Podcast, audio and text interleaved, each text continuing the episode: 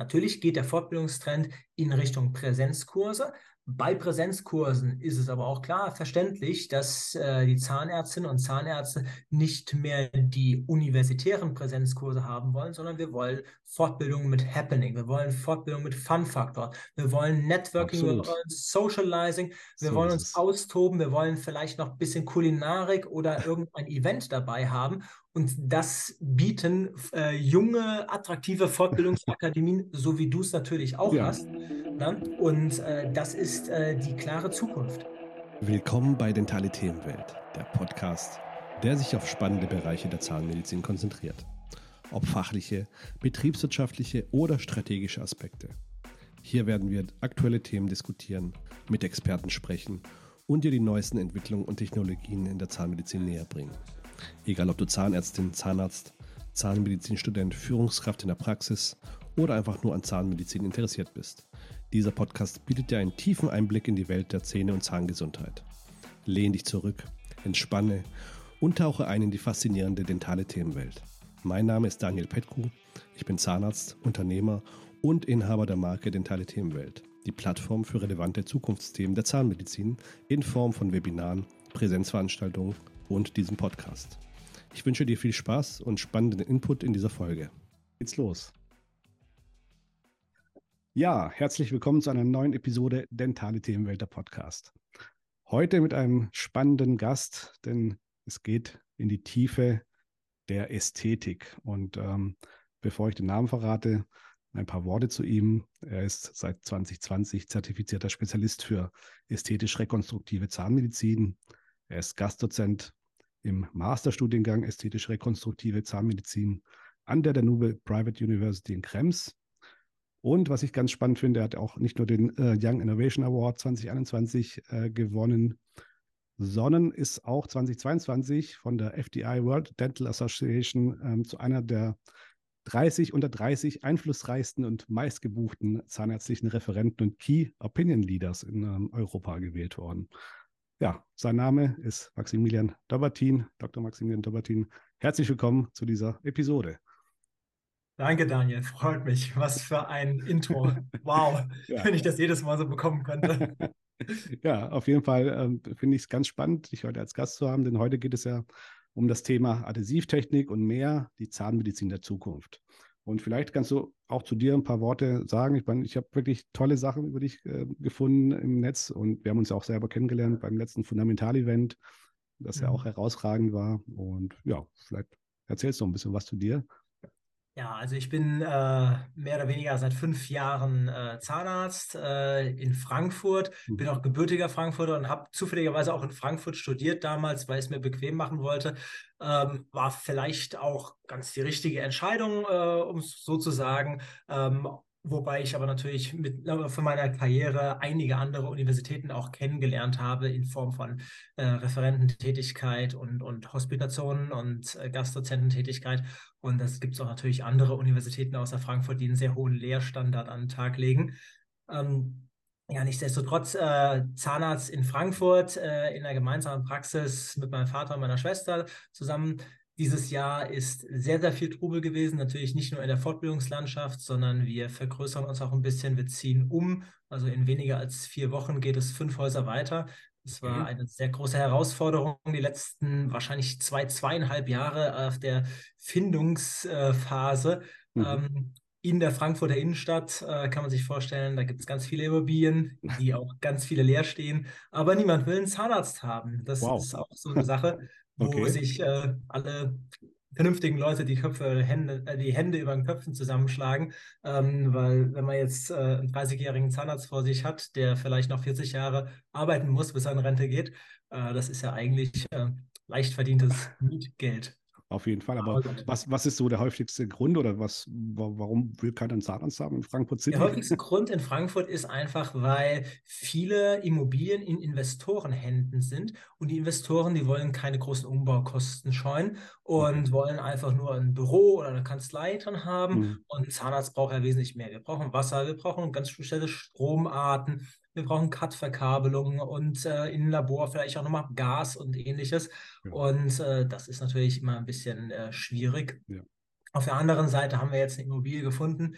Ähm, da war vorher eine Shisha-Bar drin. Das ist immer eine ganz lustige Story, wenn man das den Patienten erzählt, obwohl die meisten Patienten wissen das. Ähm, also wir werden nicht Shisha-Dent in Zukunft heißen, Gott sei Dank. Ähm, okay. Aber das ist eine äh, vernünftige Bausubstanz, um es so zu sagen. Weil in Frankfurt gibt es natürlich auch einige Häuser, die nicht gerade aktuellen Standards sind. Ja. Das heißt aber, ihr vergrößert euch, wenn ich es äh, richtig verstanden habe, oder warum genau. zieht ihr um? Müsst ihr ausziehen oder wollt ihr wirklich ähm, dann wachsen? Wir, wir, ziehen deswegen um, einfach deswegen die Praxis von meinem Vater. Mhm. Jetzt ist unser aller Praxis mehr oder weniger. Ähm, die existiert dort seit fast 29 Jahren an dem Standort. Vorher war er mal woanders gewesen. Mhm. Und äh, die Bausubstanz von dem Haus, auch wenn es nicht so wirkt, die ist während des Zweiten Weltkriegs mehr oder weniger entstanden. Äh, ein Fachwerkhaus sogar. Äh, und von außen sieht es aber nicht aus wie ein Fachwerkhaus. Das ist sehr interessant gewesen, weil wir haben schon hin und wieder mal äh, eine neue Einheit dann reinbekommen und wenn die neuen Anschlüsse dann gemacht werden, dann muss natürlich der Boden aufgemacht werden. Mhm. Und dann äh, sieht man einen Lehmkammerboden der ungefähr einen halben Meter oder noch äh, mehr dick ist. Und mhm. da ist Stroh und Lehm und alles Mögliche drin. Also da kann man eigentlich drin wohnen, so ungefähr. Sehr gemütlich, äh, wenn auch ein bisschen ja. dreckig manchmal. Ja. Ähm, und äh, das ist natürlich äh, zukunftsweisend nicht ganz so optimal, wenn man da jetzt äh, das komplett auf, neu aufziehen wollen würde. Ähm, und die andere Geschichte ist bei uns hinten im Hinterhof, äh, das Gebiet, das wurde verkauft an die Swiss Holding und da sollen Luxusimmobilien entstehen. Und dann ist natürlich äh, ein ganz großer Lärm und äh, Rüttelfaktor, der da äh, wirkt. Und dann dreht das Winkelstück vielleicht nicht mehr ganz so in die richtige Richtung am Ende des Tages. Ähm, ja, verstehe, verstehe. Ja. ja, spannend auf jeden Fall. Aber ihr habt auf jeden Fall eine Immobilie gefunden und zieht dann jetzt äh, genau. zeitnah dann äh, um ja. ja. Werdet ihr auch größer von der Fläche her? Oder? Wir werden auch größer von der Fläche. Wir versuchen es aber trotzdem überschaubar zu halten. Also wir wollen jetzt äh, partout nicht mit den großen Ketten ähm, oder Großpraxen konkurrieren, weil unser Praxiskonzept einfach ein bisschen anders aufgestellt ist. Mhm. Ähm, ich kann ein bisschen was dazu sagen, weil das ist natürlich ja. für viele auch immer interessant. Mhm. Also dadurch, dass mein Vater Zahntechniker noch zusätzlich ist, war das Praxiskonzept immer mit dem Zweitstandbein der, äh, des Labors mhm. ähm, ausgelegt, was auch natürlich sinnvoll ist, also nicht nur wirtschaftlich, sondern auch logistisch. Und ähm, jetzt in den neuen Praxisräumlichkeiten wird natürlich das Labor weiter aufgegriffen, aufgrund dessen, dass meine Schwester und ich das eigentlich aus Kindheitstagen schon gelernt haben. In dem häuslichen Labor, weil mein Vater hat, betreibt mehr oder weniger zwei Labore, also wow. er im Elternhaus. Okay. Ähm, und äh, dann spielt natürlich mein großer Faktor noch mit rein, nämlich das Schulungs- und Fortbildungswesen. Und von daher wird die neue Praxis natürlich auch als Schulungs- und Fortbildungspraxis aufgezogen. Ja. Genau, und darüber wollen wir uns auch unterhalten, weil du bist ja nicht nur 2022 zum äh, einer der einflussreichsten äh, 30 uh, under 30 ähm, Key Opinion Leader äh, gewählt worden. Ich meine, darf ich fragen, wie alt bist du jetzt? Ich bin schon, 30 und 30, da 30, war ich okay. halt noch ja. unter 30. ja, ähm, genau. Ist, also, äh, um das mal zu sagen, weil das ist, ja. sind Titel, die oder, oder, oder Auszeichnungen, die ja. gar nicht so bekannt sind. Ähm, ich bin da von einem äh, guten Freund, der auch für einen der großen Konzerne als äh, Key Opinion Leader tätig okay. ist, bin ich darauf aufmerksam gemacht worden, ähm, dass die FDI, also die World Dental Federation im Endeffekt, ähm, hin und wieder äh, Leute sucht, die bei den Mitglieder werden und ähm, natürlich auch äh, junge Talente in Anführungszeichen auszeichnen will. Mhm. Und dann kann man sich bei denen listen lassen. Okay. Und dann recherchieren die natürlich überein, so wie du das jetzt freundlicherweise mhm. für mich gemacht hast am Anfang des Videos. Ja. Äh, und äh, dann, dann finden die raus, dass man für ganz viele Konzerne ähm, in der Fortbildungsszene aktiv ist und bei äh, Fortbildungszentren, natürlich nicht nur in Deutschland, sondern ein bisschen darüber hinaus. Also der deutsche Fortbildungsmarkt ist zwar einer der stärksten, muss man dazu sagen, mhm. die ganze Dachregion ist ja die meist besiedelte Zahnärztelandschaft äh, weltweit. Aber ähm, natürlich gibt es da ganz andere Größen in der Welt, äh, sei es jetzt in Südamerika, Brasilien oder in den USA oder auch im Bereich des osteuropäischen Raums, wo das Fortbildungswesen natürlich wesentlich stärker nochmal in die Professionalität Zahnarzt integriert mhm. ist. Also wenn da jemand was drauf hat, dann reißen die da Fortbildung runter, das kann man sich gar nicht vorstellen. Das sieht man halt immer auf Instagram und irgendwie Social Media technisch, wenn da Werbeanzeigen geschaltet werden und man sieht dann, ach, der schon wieder. Und dann kann man sich ungefähr vorstellen, wie viele Fortbildungen die im Jahr geben. Bei mir waren es in dem Jahr, wo diese Auszeichnung äh, stattgefunden ja. hat, waren das 35 Präsenzfortbildungstage, die volle Tage waren. Und dann waren noch ähm, 17 äh, Webinare mit dabei. Cool. Ähm, also bezahlterweise und dann noch ein paar, die nicht bezahlt wurden, mhm. die einfach so pro bono waren. Mhm. Und pro bono Webinare habe ich dann für einen zweiten Kollegen, der auch für diese ähm, große Firma arbeitet, ähm, wenn wir Werbung machen sollen oder so, dann können wir das nachher ja. machen. Ne? Genau. Äh, ist auch egal, wer das ist. Ähm, und äh, der Kollege ist ein ganz junger Zahnarzt, der ist 23 dieses Jahr erst geworden, aus Kasachstan. Okay. Und der ist bereits mit, äh, also Überflieger, muss man dazu sagen. Okay, okay. Und ähm, der ist äh, mit ganz jungen Jahren, also ich glaube vor zwei oder drei Jahren schon äh, Chair oder Vice President von der kasachischen Jugendzahnärztevereinigung geworden und auch ein ziemlich großer, äh, äh ja, ziemlich großes Tier äh, bei der IADS, also der International Association of Dental Students. Das ist die internationale okay. Vereinigung der Zahnmedizin-Studierenden, wo man als Fachschaft oder als Uni daran mhm. teilhaben kann in Deutschland gar nicht so verbreitet. Das ist eher so im Bereich der Middle East, ähm, Asien-Geschichte. Da ist es ein bisschen verbreiteter, obwohl diese IADS, also die internationale Fortbildung, äh, internationale Studentenorganisation in der Schweiz ihren Sitz hat. Aber das hat, glaube ich, nur steuerliche Gründe, so wie ich das mal mhm. rausgehört hatte. Ähm, ja, ja, die Zahnärzte. Okay. Am Ende des Tages können sie ja. dann doch manchmal rechnen. Genau. Ja. Und, ja. Ähm, Jetzt äh, bist du ja auch recht jung. Ich meine, du bist ja jetzt 30 geworden oder bist jetzt 30 auf jeden Fall. Und, ähm, und du bist ja jetzt schon äh, auch lange im Game, sage ich mal.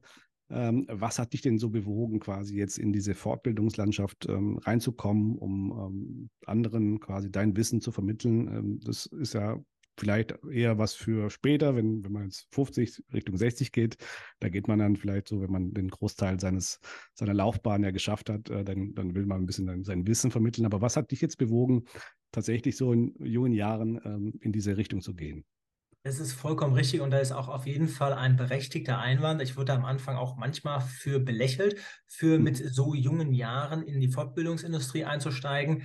Wie ich da reingekommen bin, ganz einfach. Ich habe als Student mal bei einem studentischen Composite-Schichtwettbewerb mitgemacht, mhm. der an mehreren deutschen Universitäten und auch internationalen Universitäten vertreten ist. Das ist die Jules Alleman Trophy. Das mhm. ist gesponsert durch, äh, in Deutschland ist es die Firma Losa, mittlerweile aufgekauft durch Medicom, einen kanadischen Großkonzern, und äh, Micerium, da ist der Composite-Hersteller dahinter, ein Italiener. Und ähm, dann habe ich das ganz gut äh, abgeschlossen und bin dann irgendwann mal nach Italien gefahren. Und die Frau Loser, also der deutsche Händler quasi, wollte mich äh, für studentische Kurse weiterhaben. Und ja, das fand ich ganz gut, weil ich wollte mich schon immer ein bisschen drüber hinaus weiterbilden und ein bisschen üben, weil irgendwann war ja der, der Weg dann in die Praxis vorprogrammiert. Ich wollte eigentlich nicht an der Uni bleiben. Und dann habe ich mich erst so in der studentischen Fortbildungslandschaft bewegt, als ich auch selbst noch Student war. Und dann irgendwann ähm, kam dann die Frau Loser glücklicherweise auf mich zu und hat gesagt, hier Maxi, ähm, wie ist es denn? Wir haben jahrzehntelang äh, ganz erfahrene alte Referenten gehabt, aber die sind jetzt äh, in, über dem Rentenalter schon, so gut wie.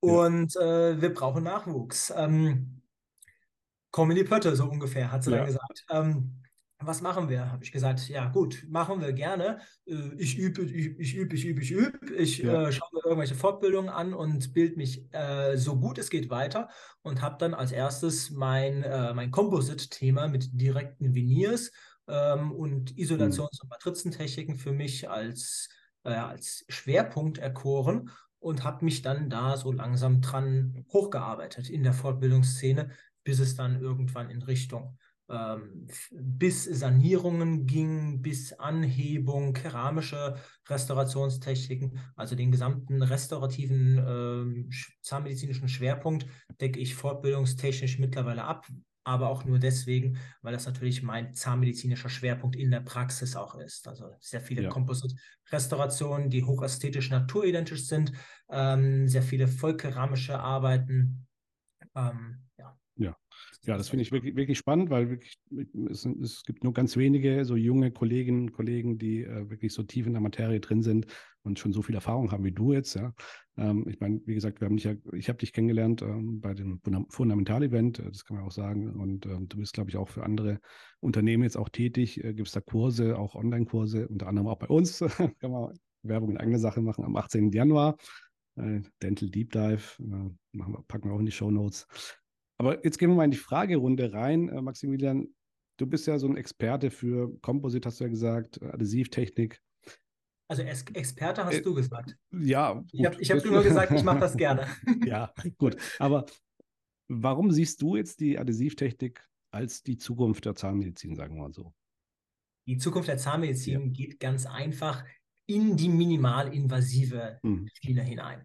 Und je minimalinvasiver man arbeiten will und das Ganze auch noch naturidentisch, hochästhetisch machen will, ist man automatisch in der adhesiven Schichttechnik oder der mhm. adhesiven Klebetechnik. Und äh, von daher, wir sehen das nicht nur bei uns in der Praxis, sondern auch in der Fortbildungsszene.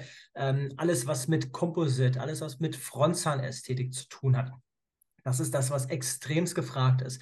Nicht nur bei den Patienten, sondern auch natürlich bei den Zahnärzten, weil die das irgendwie anbieten müssen natürlich.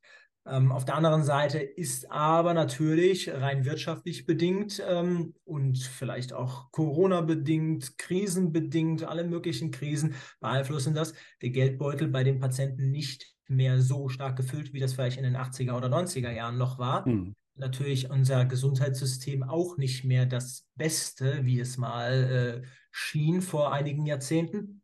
Und von daher muss man den Patienten durchaus hin und wieder mal etwas erschwinglichere Leistungen anbieten als das klassische vollkeramische geschichtete Venier, äh, was natürlich äh, den Zahntechniker auch nochmal äh, bedarf. Und alles, was man am Stuhl direkt verarbeiten kann, äh, reduziert einfach die Fehlerquellen.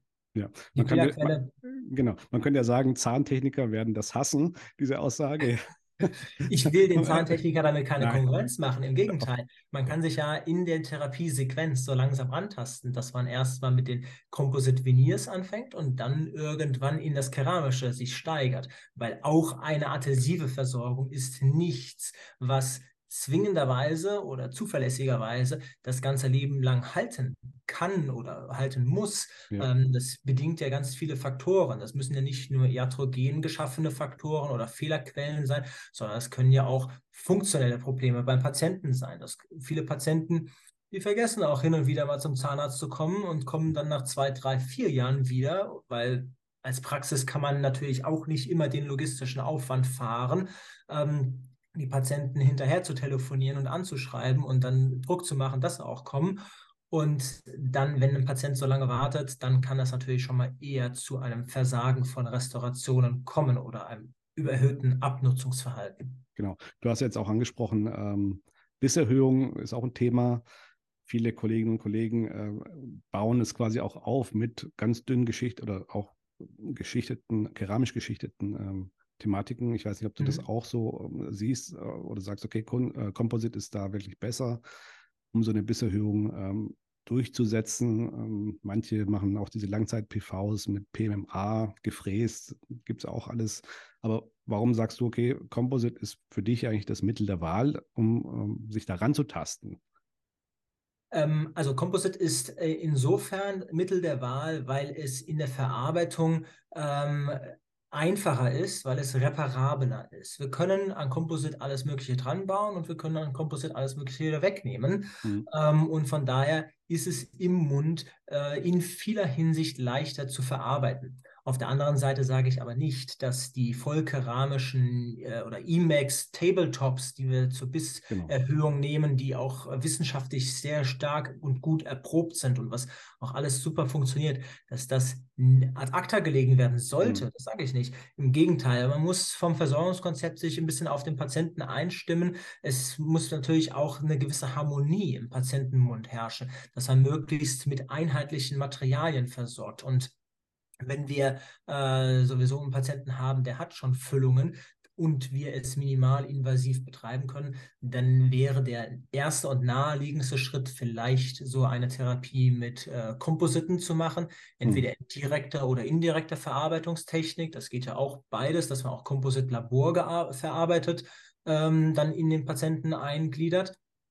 Ähm, und von der Seite ähm, ist eigentlich das Wichtige daran nicht, welches Material man verwendet, hm. sondern äh, wie man an die Therapieplanung herangeht, für was für einen Zweck soll es erfüllen, was für eine Höhe an Vertikalisierung wollen wir auch erzielen. Das ist natürlich auch immer davon abhängig.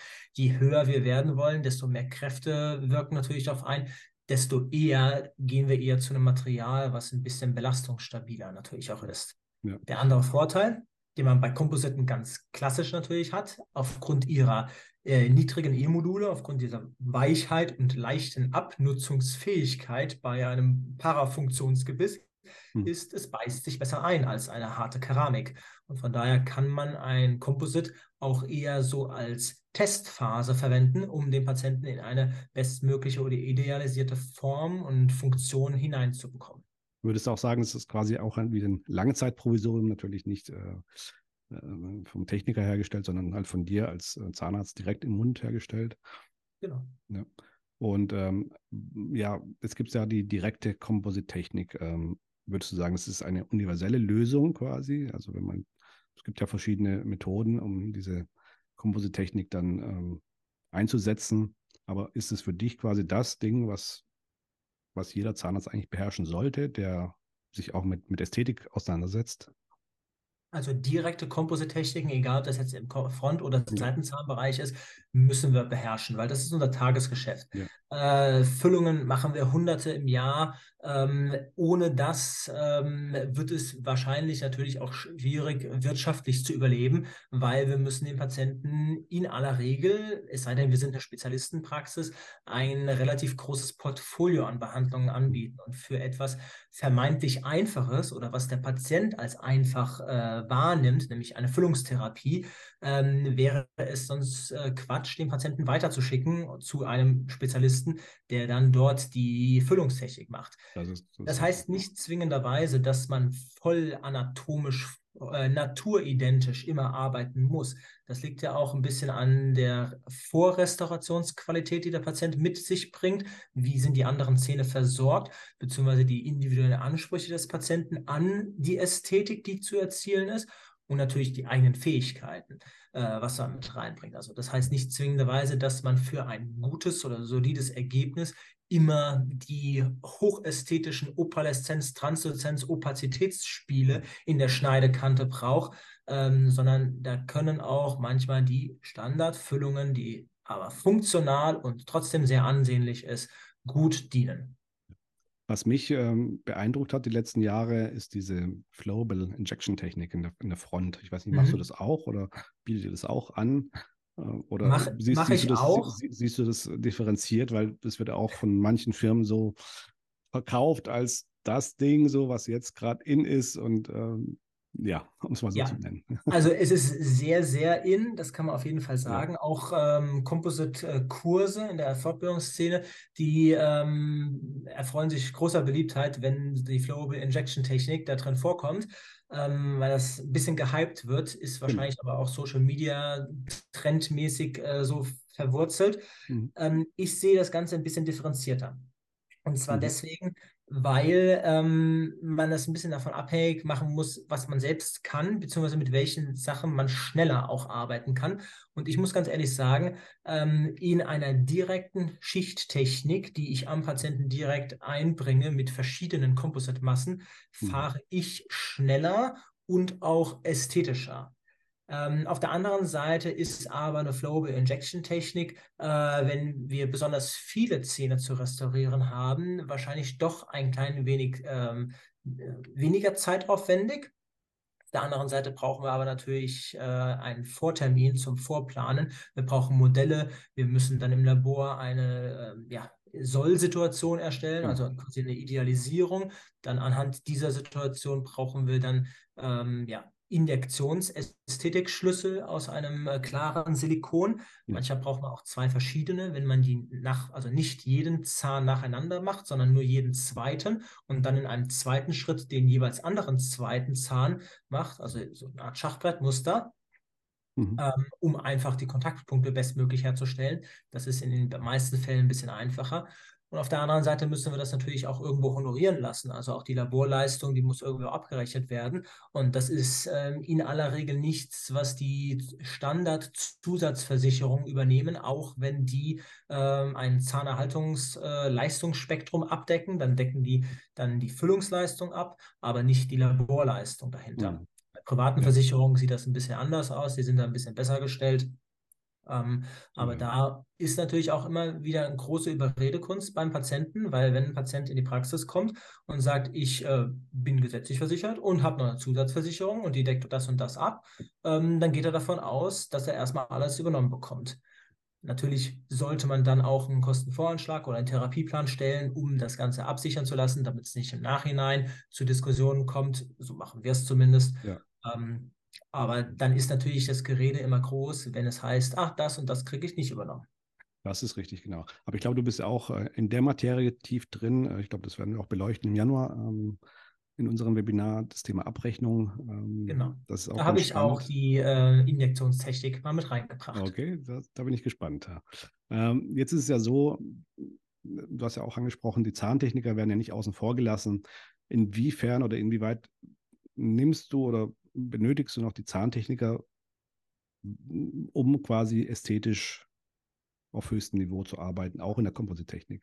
Man muss ja auch manchmal scannen, man muss ja eine Situation quasi auch mit dem Zahntechniker besprechen, um Wax-Up zu machen. Ich weiß nicht, ob du das auch so machst, auch wenn du Komposit schichtest. Also wenn, wenn ich mein Composite mache, dann äh, mache ich mein Wax-Up selbst. Also okay. da, wo wir einen Zahntechniker brauchen, ist für Fräsdienstleistungen beispielsweise. Mhm. Bei Fräsdienstleistungen okay. lagern wir aus. Die stellen wir nicht bei uns okay. im eigenen Labor her, weil wir haben keine Zahntechniker mhm. angestellt. Mhm. Wir sind im Endeffekt unsere eigenen Techniker, mein Vater, meine Schwester und ich. Mhm. Äh, beziehungsweise mein Vater der richtige Techniker, um es so zu sagen. Ja. Äh, ich ja nicht. Ähm, ich nur angelernt. Und ähm, dann die Veredelungstechniken, die machen wir bei uns im Labor alle selbst. Auf der anderen Seite muss man natürlich aber sagen, wenn man jetzt einen Patienten hat, der high, high ästhetische äh, Qualitäten fordert, wo wir dann ein, ähm, ja, eine, eine Schichtkeramik machen, also ein Feldspatvinier, ähm, da brauchen wir natürlich schon Techniker, da haben wir unsere Kooperationslabore und auf der anderen Seite hat man natürlich nicht jeden Patienten, wo man voll festsitzend arbeiten kann. Von daher gehen wir dann eher so äh, in den Bereich äh, kombiniert festsitzenden Zahnersatz und das lassen wir natürlich auch außerhalb äh, herstellen. Von daher, die Techniker, die werden immer von uns benötigt. Mhm. Ähm, die Frage, die man sich halt nur stellen muss als Zahnarzt, was will man oder was kann man selbst im Labor abdecken, um dem Techniker die Arbeit entweder wegzunehmen oder ihn zu entlasten, also im positiven Sinne wegzunehmen, oder ihm zuzuarbeiten. Ja. ja aber im Endeffekt sind wir alle voneinander abhängig und äh, sollten uns ja in der Hinsicht äh, schon mal vertragen. Genau. Jetzt ähm, gehen wir davon aus, jetzt hast du eine schöne ähm, Zirkonarbeit oder Emax. Ähm, gehen wir zur Adhesivtechnik über. Ähm, wie oder in welchen Situationen würdest du adhesiv zementieren und in welchen würdest du konventionell zementieren, um das noch ein bisschen also zu der, differenzieren. Der große Nachteil von der Adhesivtechnik ist, dass es relativ fehleranfällig ist.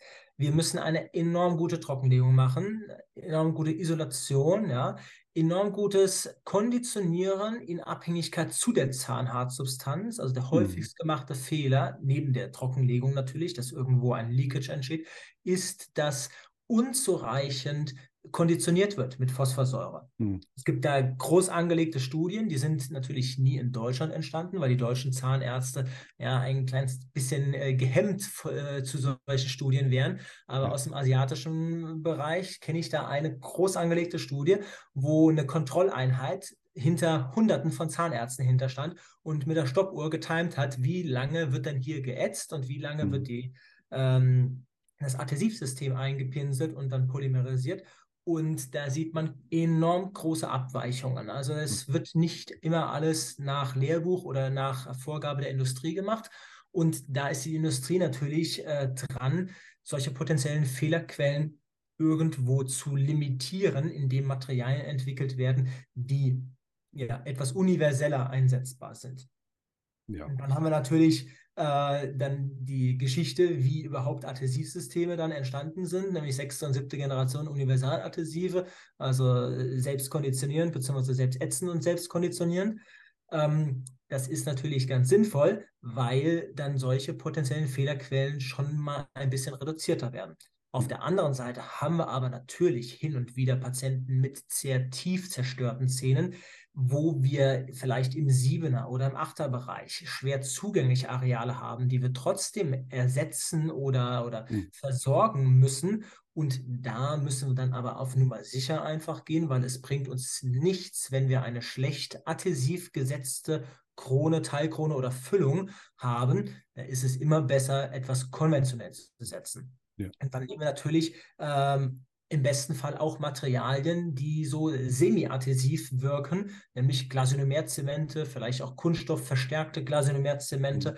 Und äh, da lässt sich natürlich ähm, das Isolationsmanagement ein bisschen lockerer in Anführungszeichen betreiben. Auf der anderen Seite müssen wir natürlich da auch beste Qualitäten erzeugen, aber es ist nicht ganz so fehleranfällig wie die klassische Adhesivtechnik. Ja.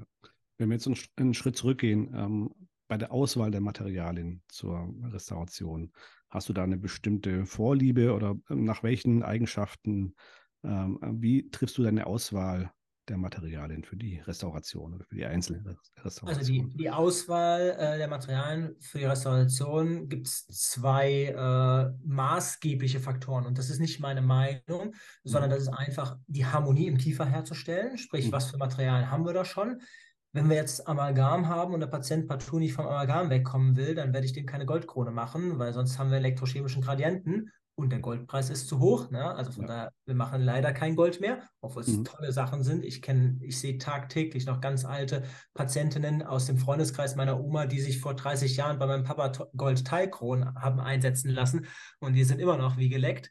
Ja. Ähm, aber gut, der Markt hat sich halt ein bisschen verändert und ist auch ganz klar, wir wollen irgendwie naturidentisch farblich auch an den mhm. Zahn rankommen.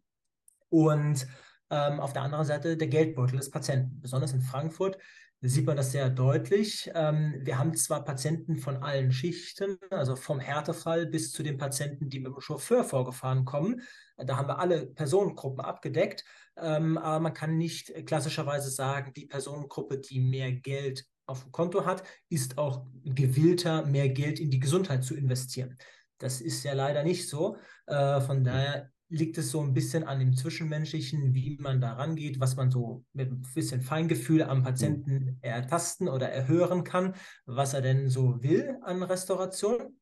Und dann macht man natürlich ein paar Vorschläge, wie man das restaurieren kann und dann einigt man sich auf äh, eine Möglichkeit. Natürlich im Frontzahnbereich, da wo es hochästhetisch ist, würde ich tendenziell eher auf eine IMAX-Keramik, Lithium-Disilikat-Keramik äh, zurückgreifen oder eine direkte Composite-Technik ähm, und das Zirkon eher hinten anstellen, aufgrund dessen, dass Lichtbrechungseigenschaften in der Schneidekante vielleicht nicht so optimal sind. Und wir, das spreche ich aber jetzt nur für uns als Praxis, mhm eher von dem System der vollen Verblendung, also wo man eine großflächige oder großvolumige Verblendung mit einem ordentlichen Cutback unten drunter hat. Genau. Da gehen wir weg davon, nämlich die Technik geht eigentlich hin zu 3D Microlayering, sodass man das Ganze in einer ganz kleinen Schichtung imitiert und dann auch gleichzeitig ähm, weniger ähm, ja, Fails in der äh, Restauration hat, die durch ein Chipping entstehen können oder irgendwelche anderen Arten von Abplatzung oder Fehlbelastungen. Und ähm, so eine Keramik, egal was für ein Grundmaterial jetzt darunter liegt, mit einem 3D-Microlayering, ähm, verhält sich natürlich wesentlich entspannter im Mund als eine ja geschichtete. Absolut. Fandest du das bei den Cutback-Techniken problematisch oder eines der Hauptprobleme, dass, ähm, dass dieses Microchipping entstanden ist oder, oder war das jetzt nicht der Hauptgrund, warum ihr dann davon weggegangen seid? Ähm, also natürlich hat man in der Vergangenheit schon hin und wieder mal ein Microchipping gehabt, was aber durchaus ausbesserbar war. Das hat dann hm. meistens so im Bereich der Randleisten äh, so Siebener oder Sechser, hm. also immer irgendwo posterior ähm, gelegen. Ähm, in aller Regel aufgrund von funktioneller Überbelastung, nicht mhm. weil die Zähne oder weil die Kontaktpunkte falsch eingeschliffen waren, sondern weil das einfach Patienten waren, die sowieso irgendwie sehr stark gestresst waren, sehr starke Funktionseigenschaften da auch gewesen haben und sich die anderen Restaurationen natürlich auch ähm, gnadenlos runtergebissen haben. Ähm, bei den normalen Patienten, die ein bisschen entspannter drauf sind, also vom Gemüt her und vom, von der Kiefermuskulatur, ähm, da passierte das in der Regel jetzt nicht. Also was ich aus meiner Erfahrung sagen kann, aber wir gehen natürlich von der Verarbeitungstechnik, vom Zeitaufwand, sind wir wesentlich schneller mit einem vergleichbaren ästhetischen Ergebnis. Ja. Also der, die ästhetischen Einbußen dadurch sind gar nicht so groß, es sei denn, wir arbeiten wirklich im Frontzahnbereich. Ja, gerade äh, im Seitenzahnbereich geht ja der Trend immer mehr zu den monolithischen Lösungen. Ähm, genau. Macht ihr das auch so oder ist es nur ein Trend, der vorübergehend war? Oder glaubst du, das wird sich auch weiterhin durchsetzen, weil es eben vielleicht auch günstiger ist für den Patienten? So. Gerade weil wir mit hauptsächlich im Seitenzahnbereich 3D-Microlayering-Techniken ja. arbeiten, also beispielsweise das GC Initial oder das mhm. von äh, Jensen, das, äh, die Mio Liquid Ceramics. Ja. sind Keramiken, die sich sehr, sehr gut und einfach verarbeiten lassen, auch für jemanden, der nicht Techniker oder Ceramist, ja, wie, man, ja, wie man so schön neudeutsch sagt, ähm, äh, von Haus aus ist, sondern auch ein Zahnarzt, der sich einfach ein bisschen mit der Farbgebung von Kompositen auskennt, der kann das auch anwenden, weil der Vorteil von diesen 3D-Microlayering-Massen, der ist das, dass man malt und das Ergebnis schon sieht. Anders hm. bei einer klassischen äh, Schichttechnik in der Keramik, da muss man ein noch höherwertiges Keramik- oder Farbverständnis haben, um überhaupt ahnen zu können, wie kommt das Ganze denn nach dem Brand raus. Also um die Frage zu beantworten, ja, wir versuchen möglichst monolithisch ähm, das Ganze zu versorgen, um natürlich auch die Scherkräfte, die zwischen verschiedenen Schichten entstehen können, äh, möglichst gering zu halten. Würdest du aber auch sagen, dass ähm, dein oder euer Praxiskonzept äh, und die Praxisinfrastruktur äh, deiner Erfahrung nach die Materialauswahl auch ausmachen. Das heißt also jetzt ein Generalist, der wirklich jetzt äh, alles macht, von Endo bis Ästhetik oder bis Implantologie, vielleicht eine andere Auswahl trifft als du oder ihr, wo du jetzt wirklich spezialisiert bist in dem Business und äh, weißt, okay, worauf es ankommt so. Ähm, auf jeden Fall. Also die Praxisstruktur macht da sehr viel aus. Hm. Natürlich bei vielen Praxen macht auch ähm, die Verbindung zu den Partnerlaboren viel aus, weil mhm. nicht jedes Labor deckt ja auch automatisch alles ab. Also wir haben auch Spezialistenlabore, die für uns nur klassisch die ähm, Teleskoparbeiten machen. Und dann haben wir halt äh, Spezialisten, die halt Feldspat-Keramiken und ähnliches machen. Ähm, auf der anderen Seite, ich würde unsere Praxis jetzt nicht als reine Spezialistenpraxis bezeichnen. Äh, wir haben zwar so einige Spezialgebiete, ähm, aber wir decken trotzdem alles ab, außer der festsitzenden Kieferorthopädie machen wir alles.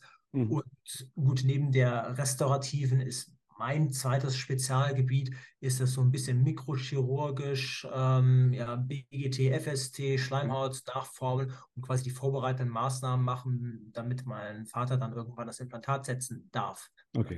okay. Wenn ich es nicht mache. Spannend, auf jeden Fall, ja. Ähm, jetzt gehen wir nochmal zurück auf das Thema Fortbildung. Ähm, du bist ja wirklich tief auch in, in, in der Landschaft drin, in der Fortbildungslandschaft.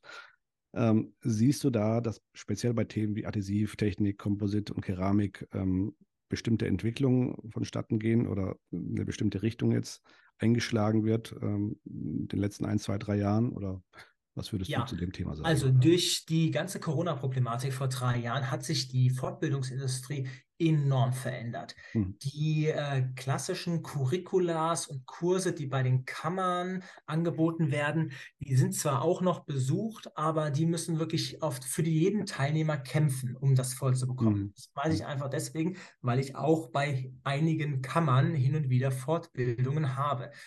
Gut, die laufen dann, weil das vom Themengebiet aber interessant gehalten ist. Mhm. Aber eine Kammer muss ja alle Themengebiete abdecken und das sind meistens auch dann Fortbildungen, die relativ theoretisch gehalten sind, aufgrund der Infrastruktur, die nicht jede äh, Kammer zur Verfügung hat. Auf der anderen Seite durch Corona wurde die Fortbildungslandschaft natürlich zwischenzeitlich sehr virtuell mit ganz vielen Webinaren. Ähm, hat man auch bei der Industrie gesehen, beziehungsweise an meinem Lebenslauf, was du vorgestellt hast. Ja. 17 Webinare im Jahr, auch mhm. bezahlterweise Webinare. Es waren ja, ja, noch ein paar mehr, die pro bono waren. Ähm, das ist schon relativ viel. Das habe ich in diesem Jahr dann nicht mehr gemacht, weil in diesem Jahr natürlich wesentlich mehr Präsenzkurse stattgefunden haben. Hm. Von daher, natürlich geht der Fortbildungstrend in Richtung Präsenzkurse. Bei Präsenzkursen ist es aber auch klar verständlich, dass äh, die Zahnärztinnen und Zahnärzte nicht mehr die universitären Präsenzkurse haben wollen, sondern wir wollen Fortbildungen mit Happening, wir wollen Fortbildung mit Fun-Faktor, wir wollen Networking, Absolut. wir wollen Socializing, wir so wollen uns austoben, wir wollen vielleicht noch ein bisschen Kulinarik oder irgendein Event dabei haben. Und das bieten äh, junge, attraktive Fortbildungsakademien, so wie du es natürlich auch ja. hast. Ne? Und äh, das ist äh, die klare Zukunft. Ja. Auf der anderen Seite muss man natürlich sagen, äh, den privaten Fortbildungsakademien entgegen wirken auch die Industriepartner, also oder meine Industriepartner oder die mhm. Industrie, weil die Industrie sieht natürlich auch einen großen Markt da drin, hat jährlich äh, Hunderttausende an Euro Budget für mhm. Fortbildungen und äh, ziehen natürlich ihre Kunden an damit. Ja. Das ist auch ganz richtig so, dass sie das machen, weil der Trend, der geht klar dahin, dass wenn man als Zahnärztin oder Zahnarzt sich mit einem Produkt richtig auskennt oder sich noch besser befassen will, dass man natürlich auch dann zu der Industrie hingeht, wo dieses Produkt speziell in der Fortbildung vorkommt oder aufgegriffen wird oder, äh, oder vertieft wird.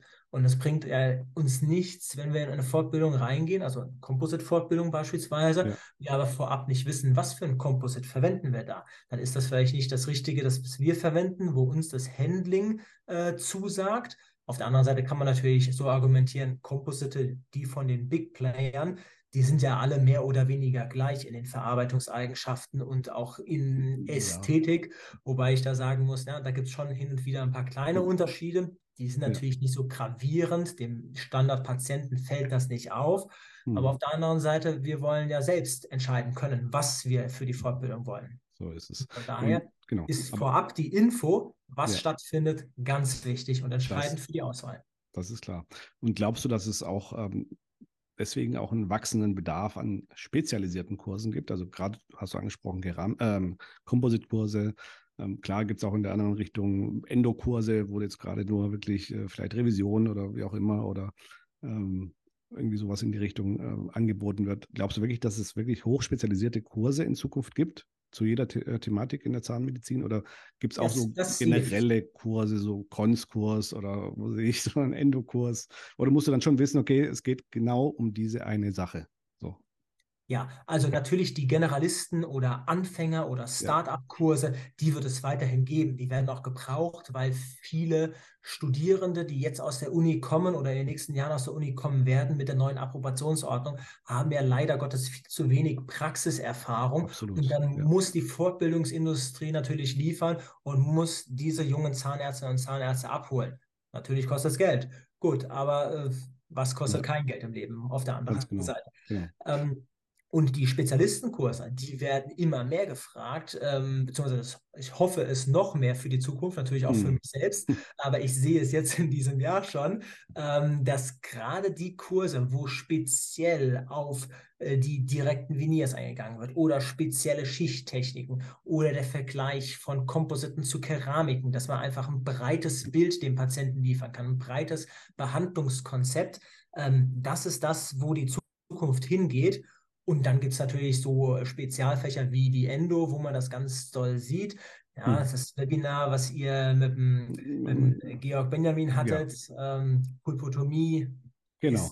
ist auch natürlich mit die Zukunft, weil das das gleiche Konzept widerspiegelt, was die Composite-Technik widerspiegelt, nämlich die Minimalinvasivität. Absolut. Und minimal ja. will der Patient. Minimal für genau. den Zahn an Aufwand und minimal für den Geldbeutel.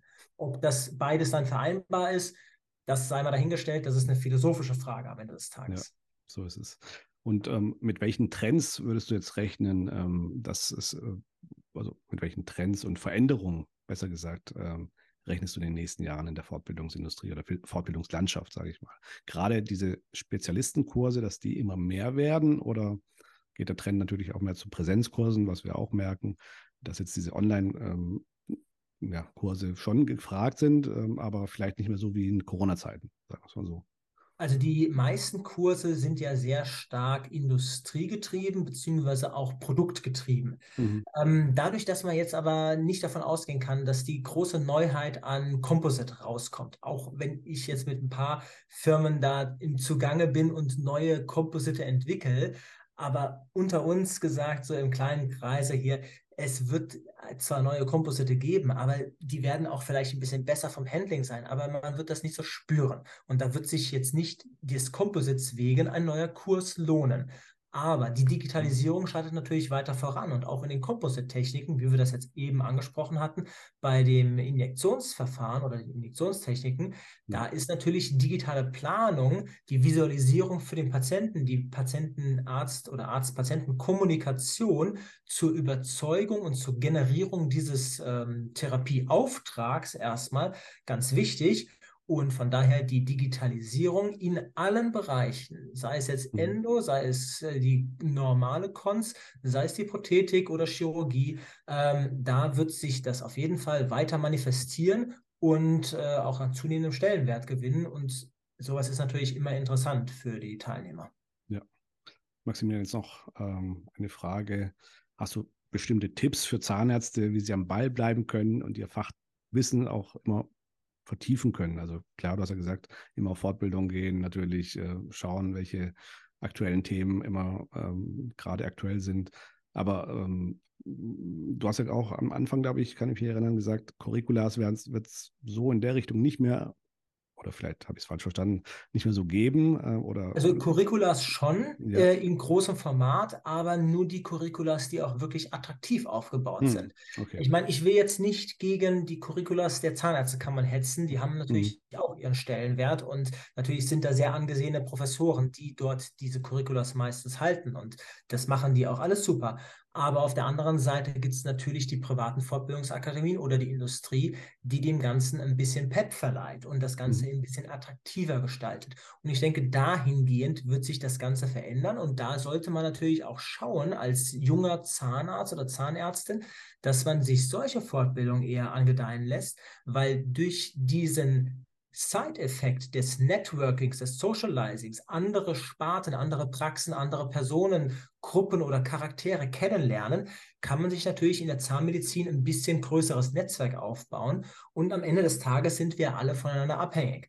Ähm, und man kann auch voneinander lernen. Ich meine, auch wenn ich jetzt einen Composite-Kurs äh, gebe, den ich so schon äh, 15 Mal dieses Jahr gegeben habe oder vielleicht äh, über 20 Mal in meinem ganzen Leben, ähm, dann lerne ich immer noch neue Sachen im ja. Sinne von, wenn es nur Social Skills sind mit den Teilnehmerinnen und Teilnehmern oder einfach auch neue Ansätze, wo der ein oder andere dann mal sagt, wie wäre das denn, wenn wir das und das so machen von der Matrizentechnik? Mhm. Da sage ich, das ist ein guter Einwand. Das geht vielleicht nicht so und so, weil das würde das Ganze ein bisschen komplizierter machen. Aber ich habe einen Mittelweg. Lass es doch mhm. so machen. Ne?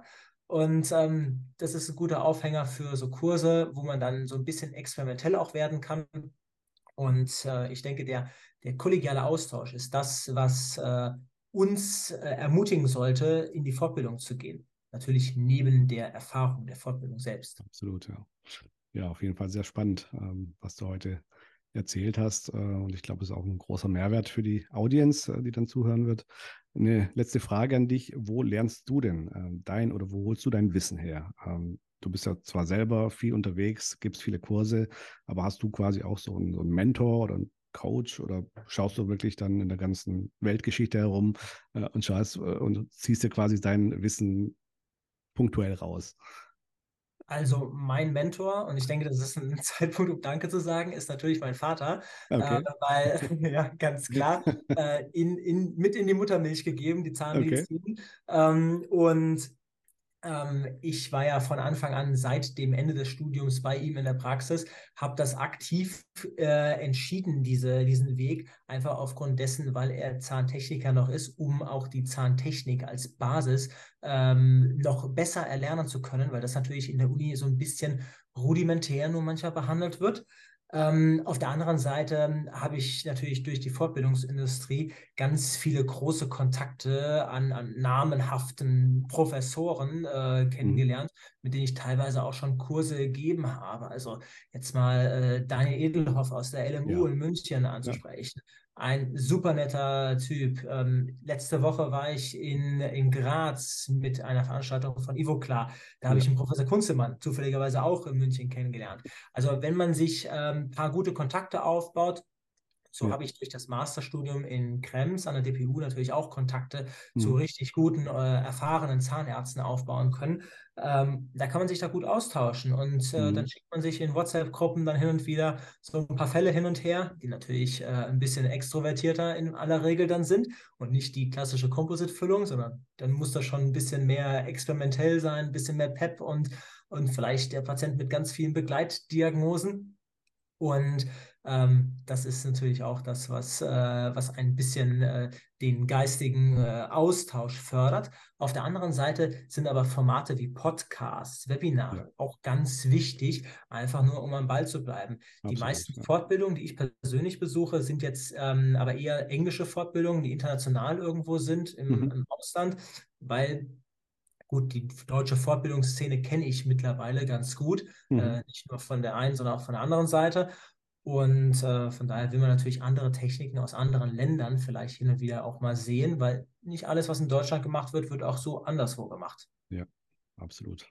Ja, es war wirklich sehr, sehr spannend mit dir. Ähm, wie gesagt, wo kann man dich denn überall sehen oder hören? Ähm, damit wir das auch in die Shownotes packen können. Ähm, klar, ich habe jetzt gesehen, du bist ja auch aktiv auf, auf Instagram. Ähm, Social Media ist auch ein Ding für dich oder bist du da wirklich jetzt nur? Ja, so äh, Social Media so? ist so eine Sache. Ähm, ich könnte das so viel besser betreiben. Ja. Äh, wenn man sich mein Profil anschaut, dann kann man eigentlich nur manchmal schmunzeln, was das für eine Halbherzigkeit ist. Ähm, ich weiß, äh, mir fehlt da manchmal die Zeit dafür. Ja. Ähm, mit der neuen Praxis werden wir auf jeden Fall da ein bisschen mehr Augenmerk drauf legen. Ähm, wir haben es in der Vergangenheit zugegebenermaßen nicht machen müssen, das Praxismarketing mit äh, Social Media, weil wir genügend Patienten haben. Wir können uns nicht retten vor Arbeit und dann muss ich ja auch hin und wieder nochmal ein paar Kurse vorbereiten. Von daher, meine Nächte sind eigentlich äh, durchgetaktet, so auf gut Deutsch.